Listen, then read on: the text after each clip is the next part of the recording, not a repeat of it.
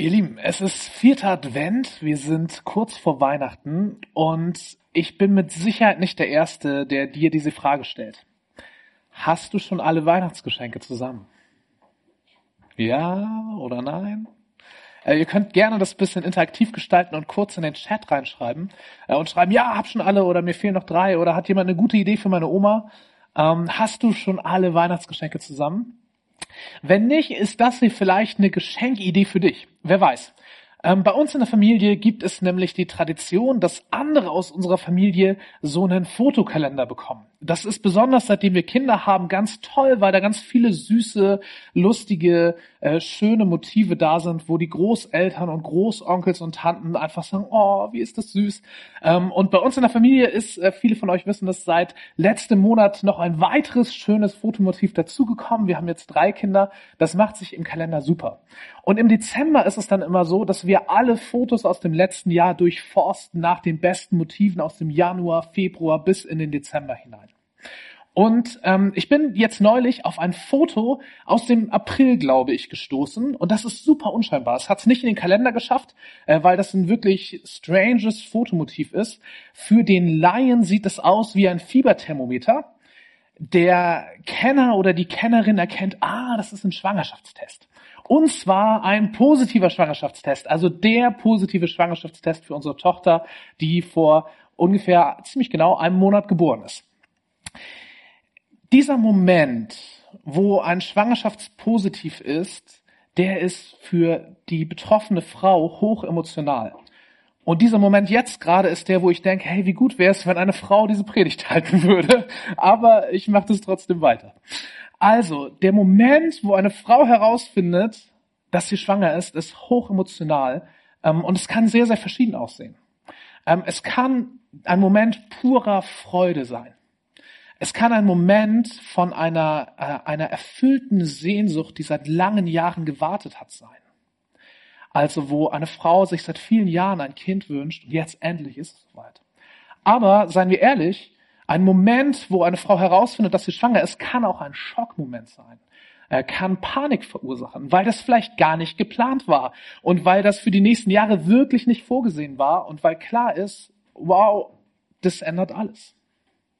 Und ich möchte euch in dieser Predigt von zwei Frauen erzählen, äh, die beide schwanger sind. Die erste Frau möchte ich Beate nennen. Beate ist eine Frau in, sagen wir, fortgeschrittenem Alter. Und sie und ihr Mann Gerhard die haben sich immer Kinder gewünscht. Wirklich über Jahrzehnte, aber sie konnten keine Kinder kriegen. Ich weiß nicht warum, wahrscheinlich irgendwas körperliches.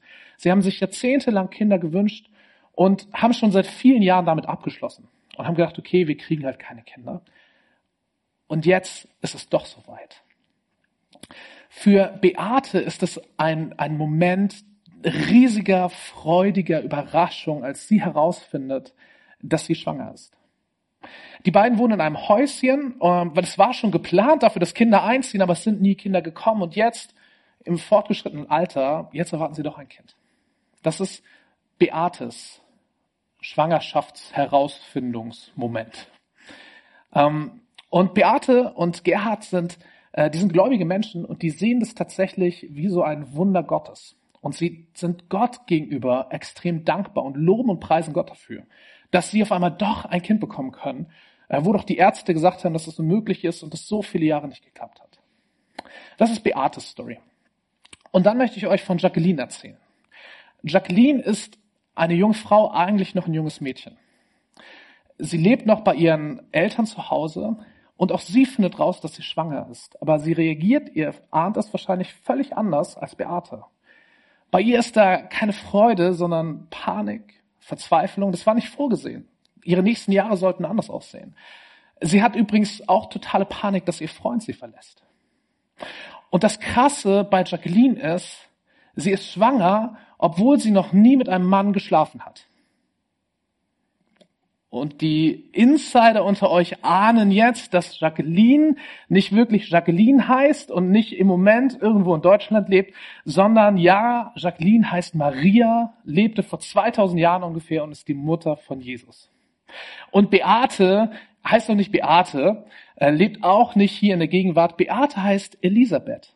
Und Zacharias ist der Name von ihrem Mann und auch die lebten damals vor 2000 Jahren in Israel. Ähm, und alles andere, was ich erzählt habe, außer diesen Namen, ist wirklich wahr.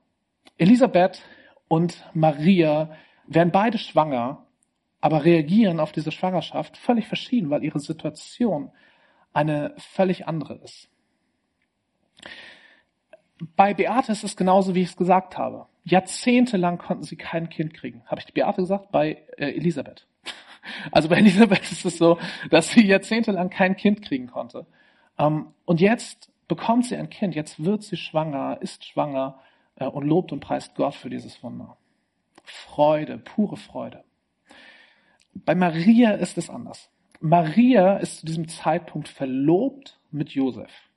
Josef ist ein junger Mann und von allem, was wir aus den biblischen Texten wissen, ist das ein wirklich lieber, toller Kerl. Also eine richtig gute Wahl für die, ich nenne sie mal, kleine Maria. Und damals war es völlig klar, wenn man verlobt ist, aber noch nicht verheiratet, dann schläft man nicht miteinander, dann äh, wohnt man nicht zusammen, dann äh, kommt da auch kein Kind bei raus. Das ist auch Maria sehr, sehr klar. Maria erfährt nicht durch einen Schwangerschaftstest äh, von, äh, von der Schwangerschaft, das gab es damals gar nicht, sondern durch einen Engel. Abgefahrene Story, ihr könnt es nachlesen ähm, im Lukas-Evangelium in der Bibel, Kapitel 1. Da kommt der Engel namens Gabriel zu Maria und sagt sinngemäß, hey Maria, du, Gott meint's echt gut mit dir, der ist voll gnädig, ähm, du bist schwanger. Und Maria sagt, äh, wie soll das denn gehen? Ich hab, weiß nichts von einem Mann. So, da war nichts. Maria weiß schon, wie es zu Kindern kommt und dass das bei ihr eigentlich nicht sein kann. Und der Engel sagt, ja, äh, das stimmt. Ähm, so ist es bei dir auch nicht gewesen. Ähm, dieses Kind, was du in deinem Bauch hast, das kommt von Gott. Gott schenkt dir dieses Kind. Ähm, und dieses Kind wird auch Sohn Gottes genannt werden. Du sollst ihn Jesus nennen. Äh, und es, dieser Jesus, der wird der Sohn Gottes genannt werden ich weiß nicht, wie du dir vorstellst, wie Maria damals reagiert hat. Du kannst ja versuchen, dich hineinzuversetzen. Auch das ist wieder ein Moment, wo hier eine Predigerin vielleicht besser an, angebracht wäre. Aber ich als Mann versuche mich hineinzuversetzen und ich glaube, dass Maria in dem Moment völlig überfordert ist. Engelserscheinung ist sowieso eine, eine, eine außergewöhnliche, krasse Situation. Ähm, ich glaube, dass Panik in ihr aufsteigt, absolute Überforderung, totales Gefühlschaos. Warum? weil für sie muss diese Schwangerschaft Folgendes bedeutet haben. Sie wird sich die Frage gestellt haben, was werden meine Eltern sagen? Was wird Josef dazu sagen? Was werden die Nachbarn? Was wird die Dorfgemeinschaft dazu sagen? Was heißt es für mich? Werde ich vielleicht ausgestoßen werden aus der Dorfgemeinschaft? Weil, äh, mal im Ernst, wer soll mir das denn glauben? ja, ja, ich bin schwanger, aber nein, nein, nein, das ist nicht von Josef und ich bin ihm auch nicht fremdgegangen. Mm, mm, mm, ist nämlich Gott. Ja, abgefahrene Story, hat mir ein Engel erzählt, wirklich, bitte glaub mir das. Seien wir ehrlich, das glaubt doch keiner.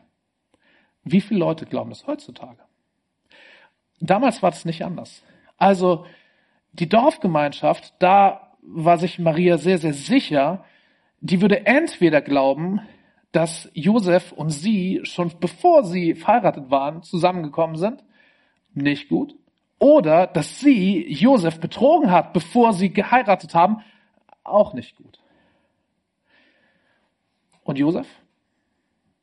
Der gute Josef, dieser liebe Mann, eine richtig gute Wahl als Ehemann. Was, was würde er machen? Würde er sie als Betrügerin in alle Öffentlichkeit zerren und sagen, hey, meine Verlobte ist schwanger und ich war es nicht.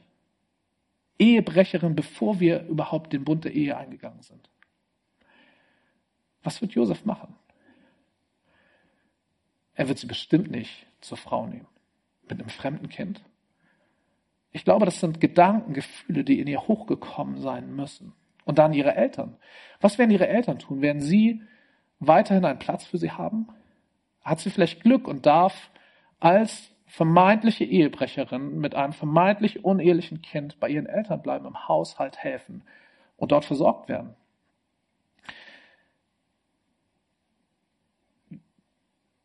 Schwanger, aber kein Moment der Freude. Nicht im ersten Moment. Wir wissen leider nicht, wie die Eltern reagiert haben.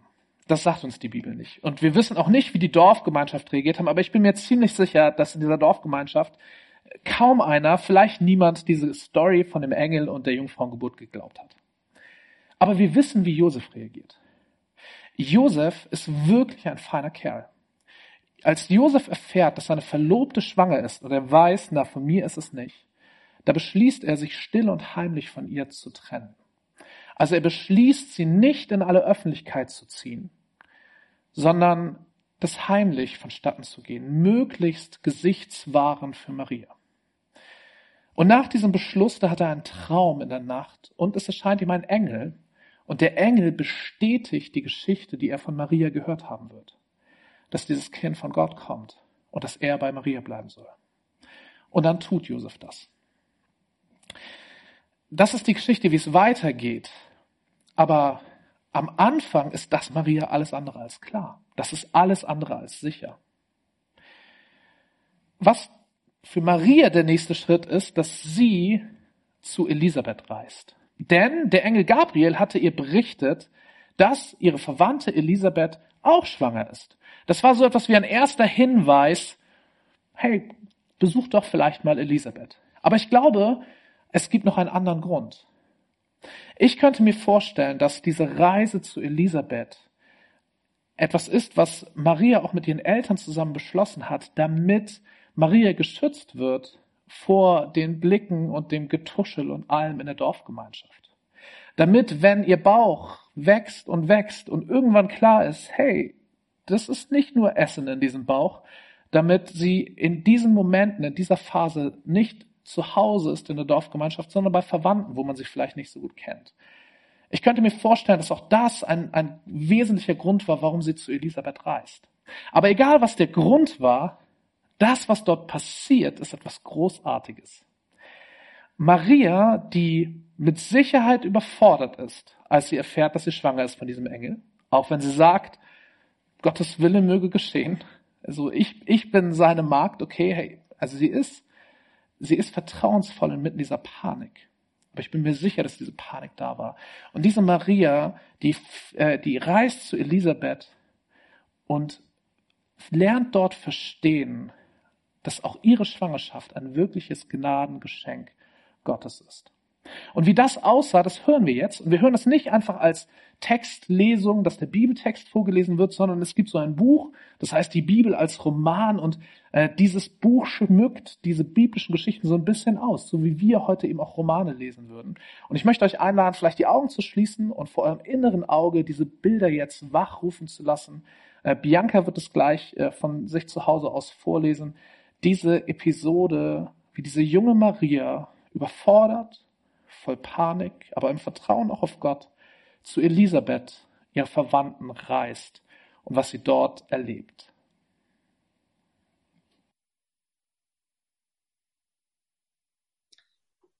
Im sechsten Monat ihrer Schwangerschaft strahlte die 65-jährige Elisabeth, die Frau von Zacharias, wie ein junges Mädchen. Gott hat meine Falten geglättet, sagt sie.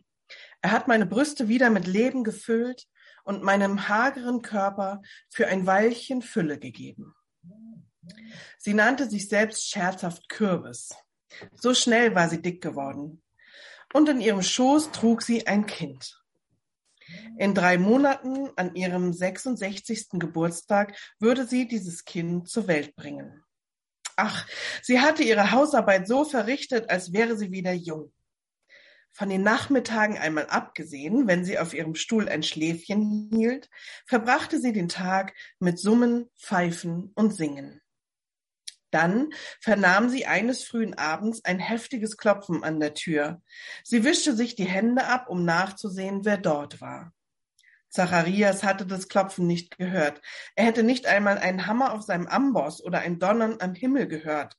Seit jener Nacht der Erscheinung der Engel wie er sich schriftlich genannt hatte, war der alte Nagelschmied vollständig taub und stumm. Daher öffnete Elisabeth selbst die Tür, und da stand vor ihr das Kind ihres Neffen. Joachims kleines Mädchen, das sie schon seit Jahren nicht mehr gesehen hatte. Maria, rief Elisabeth aus. Maria, Kind, du? Aber du bist ja allein. Doch dies war kein gewöhnlicher Besuch und Maria war auch kein Kind mehr. Ihre hochgezogenen dunklen Brauen zeugten von einer dringenden Bitte. Ihr Blick richtete sich flehend auf Elisabeth, Offensichtlich war sie mit einem Anliegen gekommen. Dann geschahen mehrere Dinge so rasch, dass sie zu einem verschmolzen, und das eine war die Offenbarung Gottes. Marias Blick fiel auf Elisabeths Brüste und dann auf ihren Bauch. Kaum vernehmbar sagte sie, sei gegrüßt, Elisabeth. Augenblicklich hüpfte das Kind in Elisabeths Schoß und die alte Frau schrie auf. Denn plötzlich begriff Elisabeth alles. Das Kind, das sie in sich trug, den Grund für Marias Kommen, die Herrlichkeit der Tage, in denen sie lebten, Gottes großes Vorhaben. O Maria, rief Elisabeth. Sie nahm ihre junge Nichte bei ihren Armen und zog sie ins Haus. Maria, gesegnet bist du unter den Frauen und gesegnet ist die Frucht deines Leibes. Meines Leibes? bewegten sich lautlos die Lippen der jungen Frau. Elisabeth schloss Maria fest in die Arme und rief, welch Geschenk, dass die Mutter meines Herrn mich besucht. Du weißt, was mit mir ist? fragt Maria. Elisabeth ließ sie los, verbarg ihr Gesicht und fing an zu weinen. Ja, Maria, sagt sie, ich weiß, welches Kind du jetzt in dir trägst. In dem Augenblick, als du mit mir gesprochen hast, hüpfte das Kind in meinem eigenen Bauch vor Freude, und das war eine Prophezeiung. Ach, meine Liebe, gesegnet bist du, denn du hast geglaubt, dass sich das Wort des Herrn erfüllen wird. Er hat mir gesagt, ich würde ein Kind empfangen, sagte Maria zu Elisabeth. Er hat gesagt, das Kind würde heilig sein, der Sohn Gottes. Er hat gesagt, mein Kind würde Sohn Gottes genannt werden. Elisabeth trat an Maria vorbei und schloss die Zimmertür. Sie kam zurück, nahm ihre Nichte an der Hand und führte sie zu einem dreibeinigen Schemel. Sie drängte sie sanft, sich zu setzen und kniete sich dann vor ihr hin. Die beiden Frauen betrachteten einander. Die eine, deren Haar vollständig weiß und zu einem Zopf geflochten war, die andere mit offenem Haar, das wie ein schwarzer Umhang über ihre Schultern fiel. Die Dinge ändern sich, Elisabeth, sagte Maria leise. Gott stellt wohl die ganze Welt auf den Kopf, oder was denkst du? Die ältere Frau begann zu nicken, doch nun strömten die Worte nur so aus Maria heraus. Gott erhebt die kleinen Leute, eine niedrige Magd wie mich, Elisabeth. Er segnet mich. Als nächstes wird er die Mächtigen von ihren Thronen stürzen. Und die Hungernden werden essen, und die Reichen werden nicht satt werden. Die Dinge werden sich ändern, ich weiß es. Die Welt wird morgen nicht mehr die gleiche sein. Weiß noch jemand davon? Elisabeth nahm Marias Hände und legte sie auf die prallen Rundungen ihres Leibes. Dieses Kind weiß es, sagte sie, und vielleicht weiß mein alter Mann auch etwas. Gott erhebt sich, genauso wie er es seinerzeit für Israel in Ägypten getan hat. Marias Augen leuchteten lebhaft. Elisabeth sah in dem Gesicht der jungen Frau, dass diese immer mehr verstand, was hier vorging. Maria sagte, Gott erinnert sich an sein Volk. Er entsinnt sich der Versprechen, die er unseren Vorfahren gegeben hat. Abraham und seinen Kindern für alle Zeiten. O Elisabeth, meine Seele erhebt den Herrn. Ich kann mich nicht länger zurückhalten. Mein Geist jubelt vor Freude über Gott, meinen Retter. Überrascht von Gnade. Elisabeth und Maria werden beide durch ihre Schwangerschaft überrascht von Gottes Gnade. Maria reist zu Elisabeth und sie beginnt dort zu verstehen, was für eine Gnade ihre Schwangerschaft ist. Was an Liebe Gottes und an Zuwendung Gottes dort in ihrem Bauch steckt. Sie beginnt zu verstehen, dass mit Jesus alles anders wird dass Jesus das ist, was man heute neudeutsch einen Game Changer nennt. Aber nicht für ein Problem oder für eine Krise, äh, für ein Land oder für ein, eine Stadt, sondern für die ganze Welt. Jesus ist der Game Changer der Weltgeschichte. Und wenn du gerade zuhörst oder zusiehst und mit Jesus noch nicht so viel anfangen kannst, dann möchte ich dir diesen einen Satz mitgeben, auch wenn ich ihn heute nicht groß ausführen werde. Dieser eine Satz ist, wenn du Jesus kennenlernst, dann verändert er alles in deinem Leben. Und dann bin ich überzeugt, dass du im Rückblick sagen wirst, dieser Moment, als Jesus in mein Leben kam, das war der wichtigste und der beste Moment in meinem Leben. Es wurde seitdem vielleicht nicht immer alles einfacher oder klar oder easy oder so, aber es war das Beste. Jesus ist der Gamechanger meines Lebens.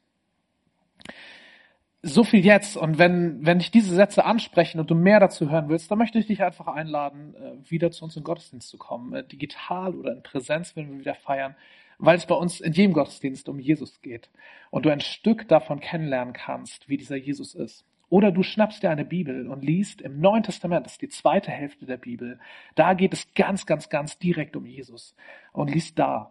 Diese Bücher heißen Matthäus, Markus, Lukas, Johannes, da kannst du ganz viel über Jesus lesen. Elisabeth und Maria sind beide überrascht von Gottes Gnade. Und bei beiden ist es irgendwie ähnlich und doch so verschieden. Und so ist Gottes Gnade. Gottes Gnade ist überraschend. Sie ist immer irgendwie ähnlich, aber sie ist völlig verschieden. Bei den beiden, da war das jeweils eine Schwangerschaft und trotzdem ist es so verschieden. Und Gottes Gnade, die kommt auf so vielen Wegen zu uns. Und das ist das, wo ich mit dir jetzt kurz drüber nachdenken möchte. Über Gottes überraschende Gnade. Und ich will dich fragen, wurdest du schon von Gottes Gnade überrascht? Manchmal ist es so wie bei Elisabeth, dass Gottes Gnade in unser Leben kommt und wir sofort anfangen zu loben und zu preisen und zu jubeln und uns zu freuen. Manchmal kommt Gottes Gnade aber auch wie bei Maria in unser Leben. Und wir müssen erstmal einen gewissen Weg zurücklegen, um zu verstehen, was das ist. Und dass das gut ist. Und dass das Gott ist. Und dass das Gnade ist. Wurdest du schon überrascht von Gottes Gnade? Wenn du darüber nachdenkst und zum Schluss kommst, nö, eigentlich nicht, dann möchte ich dich einladen, ein Gebet zu sprechen. Also vor Gott zu kommen und zu sagen, Gott, bitte überrasch mich mit deiner Gnade. Ich bin überzeugt, das ist ein Gebet, was Gott richtig gut gefällt. Lieber Gott, bitte überrasche mich mit deiner Gnade. Probier's aus. Wenn du auf diese Frage antwortest, ja, ich glaube schon, oder ja, ja, ganz bestimmt, ich weiß wo, dann möchte ich dich einladen, dir deine Geschichte noch einmal vor Augen zu führen. Erzähl dir nochmal deine Geschichte und die unter der Überschrift steht, überrascht von Gottes Gnade. Wie wurdest du überrascht von Gott und von seiner Gnade, von seiner Liebe, von seiner Zuneigung, Zuwendung, von seinem Kommen in dein Leben? Darum geht's im Advent auch. Wie wurdest du überrascht von Gottes Gnade? Und ich möchte euch kurz erzählen, so ein paar Punkte aus meinem Leben, wie ich überrascht wurde von Gottes Gnade. Ich bin aufgewachsen in einer Familie, die ich als atheistisch beschreiben würde. Äh, an der Stelle würden meine Eltern, wenn sie jetzt dabei wären, widersprechen und sagen, nee, wir haben dich nicht atheistisch erzogen, sondern schon auch nach christlichen Werten. Da würde ich sagen, ja, das stimmt, aber trotzdem spielte Gott jetzt keine große Rolle in meinem Leben. So, nach diesem äh, Dialog mit meinen Eltern sag ich euch, also ich habe das Gefühl, dass ich irgendwie atheistisch groß geworden bin. Das, oder wenn ihr genau seid, agnostisch. Also Agnostizismus heißt, ich weiß eigentlich nicht, ob es Gott gibt und häufig mit dem Zusatz ist mir auch egal. Gott spielt in meinem Leben einfach keine Rolle.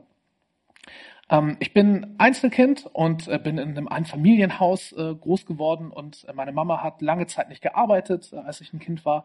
Und als ich zwölf Jahre alt war und meiner Erinnerung nach das erste Mal allein zu Hause war, da hat es geklingelt an der Tür. Vielleicht stimmt es nicht. Vielleicht war ich schon mal vorher allein zu Hause und ich erinnere mich nicht. Aber in meiner Erinnerung ist es so, das erste Mal, als ich allein zu Hause war, klingelte es an der Tür und da standen zwei bärtige Männer. Und ich weiß noch, wie ich den Flur lang ging. In unserer Haustür sind so, sind so Guckfenster. Ähm, und ich sah diese Männer und ich fragte mich, ist es jetzt gut, die Tür aufzumachen oder nicht? Ich habe die Tür aufgemacht ähm, und die Männer fragten, ob meine Eltern da sind. Ich sagte nein. Und dann stellten sie eine komische Frage, nämlich, ob wir eine Bibel zu Hause haben. Und ich sagte, ich glaube ja. Und dann gaben sie mir eine Broschüre, so ein kleines Heftchen, ähm, und sagten dann Dinge, die nicht stimmten. Äh, sie sagten erstens, äh, ja, wir kommen, wir kommen noch mal wieder, äh, um mit deinen Eltern zu sprechen. Sie sind nie wiedergekommen. Äh, und sie sagten zweitens, wir kommen nämlich von der Kirche da unten und zeigten die Straße runter. Und da war die evangelische Landeskirche.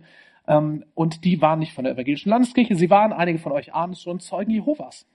Und ich habe damals diese Broschüre genommen und habe sie nicht meinen Eltern gegeben, sondern habe sie selbst gelesen. Ähm, und habe das so gemacht, wie ich das bei meinem Papa kannte, mit einem gelben Textmarker, mit einem Bleistift, mit gelben Post-it-Zetteln. Und dann habe ich das gelesen und meine Fragen aufgeschrieben und so. Und wenn wir mal bei einem Bierchen zusammensitzen, zeige ich euch das. Ich habe die Broschüre noch. Und das sind super coole Fragen eines Zwölfjährigen. Aber das sprengt jetzt den Rahmen. Dieser Moment war für mich im Rückblick total wichtig, weil mit diesem Moment für mich diese Frage aufkam, gibt es Gott? Gibt es Gott? Und wenn ja, irgendwie, wie ist der? Dann, irgendwie ein oder zwei Jahre später, klingelte bei uns zu Hause das Telefon und etwas Seltsames passierte. Äh, ein Pastor rief an. Ähm, bei uns rief nie ein Pastor an. Und dieser Pastor wollte uns besuchen. Äh, es ist nämlich der Pastor aus der Gemeinde, wo meine Familie väterlicherseits Mitglied war. Mein Papa war damals auch Mitglied in einem anderen Teil des Landes, eine Mennonitengemeinde, also eine Freikirche. Äh, und mein Papa war noch aus so familiärer Verbundenheit Mitglied. Und dieser Pastor hatte dort, wo wir lebten, eine Konferenz und fragte, ob er auf einen Kaffee an einem Nachmittag mal vorbeikommen kann. Meine Eltern, höfliche Menschen, haben gesagt, ach, wenn Sie doch hier sind, für zwei Tage übernachten Sie doch bei uns. Und auf einmal war in unserem Haus zu Hause ein Freikirchenpastor für zwei Tage, hat mit uns gefrühstückt und Abend gegessen und hat mich abends gefragt, einmal beim Abendessen, ob ich an Gott glaube. Und ich meinte, keine Ahnung, ich weiß es nicht, aber es interessiert mich wirklich. Ich will das rausfinden, ob es Gott gibt. Und dann sagte er etwas, was total außergewöhnlich ist. Das wusste ich aber damals nicht. Er als Freikirchenpastor sagte hier die Straße runter, da ist äh, diese evangelische Landeskirche und die macht eine tolle Jugendarbeit. Geh doch da zum Konfirmandenunterricht. Und wenn ihr keine Kircheninsider seid, es ist ziemlich außergewöhnlich, dass Freikirchenpastoren Leute zur Landeskirche schicken oder umgekehrt. Ähm, leider würde ich sagen, ähm, das war total cool, weil auf seinen Rat hin habe ich mich tatsächlich bei dieser Landeskirche die Straße runter äh, angemeldet zum Konfirmandenunterricht. Und war dann zwei Jahre bei diesem Konfirmandenunterricht, um herauszufinden, gibt es Gott. Und nach diesem, am Ende dieser zwei Jahre wurden Konfirmationstermine verteilt. Und mein Name stand auf einer Liste mit einem Datum, da soll ich konfirmiert werden. Konfirmation, das heißt ja sowas, wurde mir damals beigebracht wie mein Ja zu Gott.